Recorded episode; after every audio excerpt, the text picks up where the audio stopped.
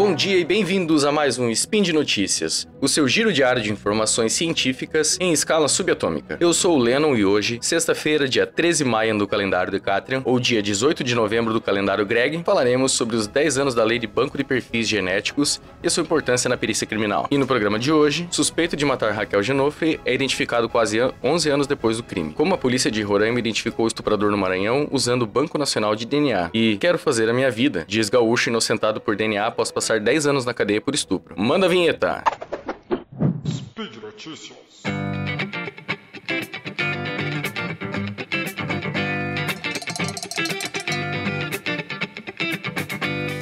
Fala, caro ouvinte, tudo bem? Antes de começarmos, eu quero dizer que o assunto pericial às vezes envolve uns crimes meio pesados. Então, em caso algum momento você não se sentir bem com o assunto, não tem problema. Para, volta amanhã. A gente tem spin todo dia para você, certo? Então tá. não sei se você já ouviu falar, mas no Brasil a gente tem uma rede integrada de perfis genéticos, que ela é alimentada tanto pelos estados quanto pela União. É, quem faz isso são os órgãos de perícia oficial e a perícia federal. Nesse banco fica registrado o DNA de pessoas condenadas por alguns tipos de crimes específicos e de vítimas que não puderam ser identificadas de forma mais simples, como pela impressão digital ou arcada dentária, por exemplo. Nesse ano de 2022 comemora 10 anos da, da criação de uma das leis que possibilitaram essa ferramenta ferramenta que é a Lei 12.654 de 2012. Nela está determinado quais situações em que se coleta material genético, é, como por exemplo os condenados por crime doloso com violência de natureza grave contra a pessoa ou por crimes hediondos. Nesses casos, os condenados eles são submetidos obrigatoriamente à identificação do perfil genético, mediante a extração do DNA por técnica adequada e indolor. Uma das técnicas que eu já acompanhei é utilizando uma pequena espátula plástica com uma almofadinha na ponta, que daí é esfregado na parte interna da bochecha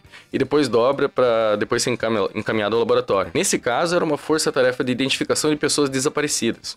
Inclusive um parênteses aqui. Se você conhecer alguém que tenha um parente próximo desaparecido, vale para procurar a polícia, entender se é possível a inserção do DNA no banco. Assim a gente pode confrontar com pessoas que já passaram pela necropsia e que não foram identificadas. Pode parecer que não, mas muitas vezes é melhor descobrir que infelizmente o seu familiar desaparecido foi encontrado morto do que passar a vida inteira na angústia de encontrar. Bom, voltando pro Banco Nacional. Eu não vou meter no texto da lei, até porque eu não sou da área de direito, então não quero falar bobagem.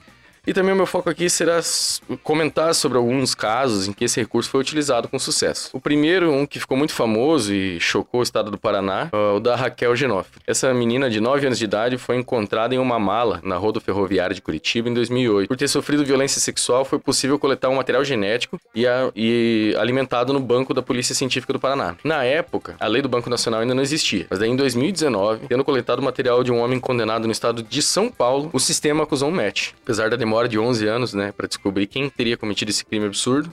Através do DNA a gente conseguiu identificar com uma confiabilidade praticamente 100%, né, que a gente só consegue com técnica e ciência. É importante a gente entender que muitas pessoas que cometem crimes extremamente violentos, como de violência sexual, eles não se restringem a apenas uma vítima. E é muito comum que eles repitam o ato e às vezes cometam crimes diferentes, mudando até de estado para que seja mais difícil a sua identificação. Por isso que é tão importante ter essa, essa conexão, né, essa correlação entre os, todos os estados, né, gente. Um outro exemplo que mostra isso é o caso de Roraima. Em 2019, uma mulher colocava lixo para fora e foi rendida por dois homens, sendo estuprada por um deles e roubada pelo outro. Da mesma forma, se alimentando o Banco Nacional com material genético coletado na perícia, foi verificado que o DNA batia com um condenado preso no Maranhão. Eu confesso que, olha, eu não consigo pensar numa técnica mais eficiente e confiável para se identificar esse tipo de, de agressor. Esses são só dois exemplos dentre vários que o autor é encontrado utilizando o DNA.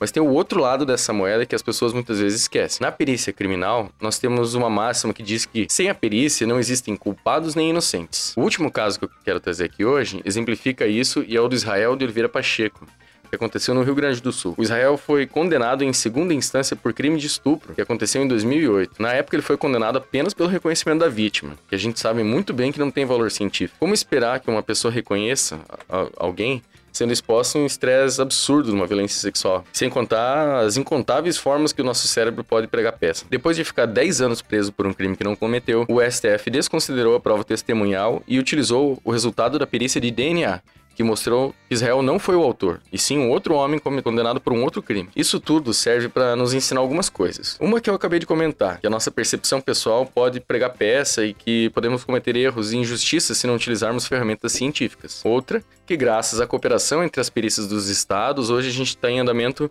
uma forma inteligente, ágil e confiável para a identificação de autor de crimes extremamente violentos. E por último, que precisamos tomar cuidado ao defender formas definitivas de vingança mascaradas de justiça, como a pena de morte, por exemplo sabendo que inocentes eventualmente são condenados por falhas do nosso sistema de justiça. Bom, se quiserem mais detalhes sobre os casos que eu comentei, os links estão aqui no post. Deixe lá também o seu comentário, elogio, crítica, declaração de amor, gifs animados e se devemos coletar o DNA do Tarek, só para ver se encontramos genes de beterrabas. Se você quiser e puder apoiar esse projeto, participe do patronato do SciCast no Patreon, Padrim e PicPay. Ou se não puder ajudar financeiramente, eu já fico muito feliz de nos acompanhar aqui. Um grande abraço, valeu galera e até a próxima.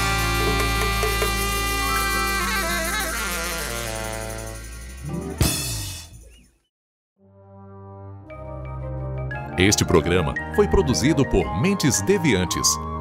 deviante.com.br.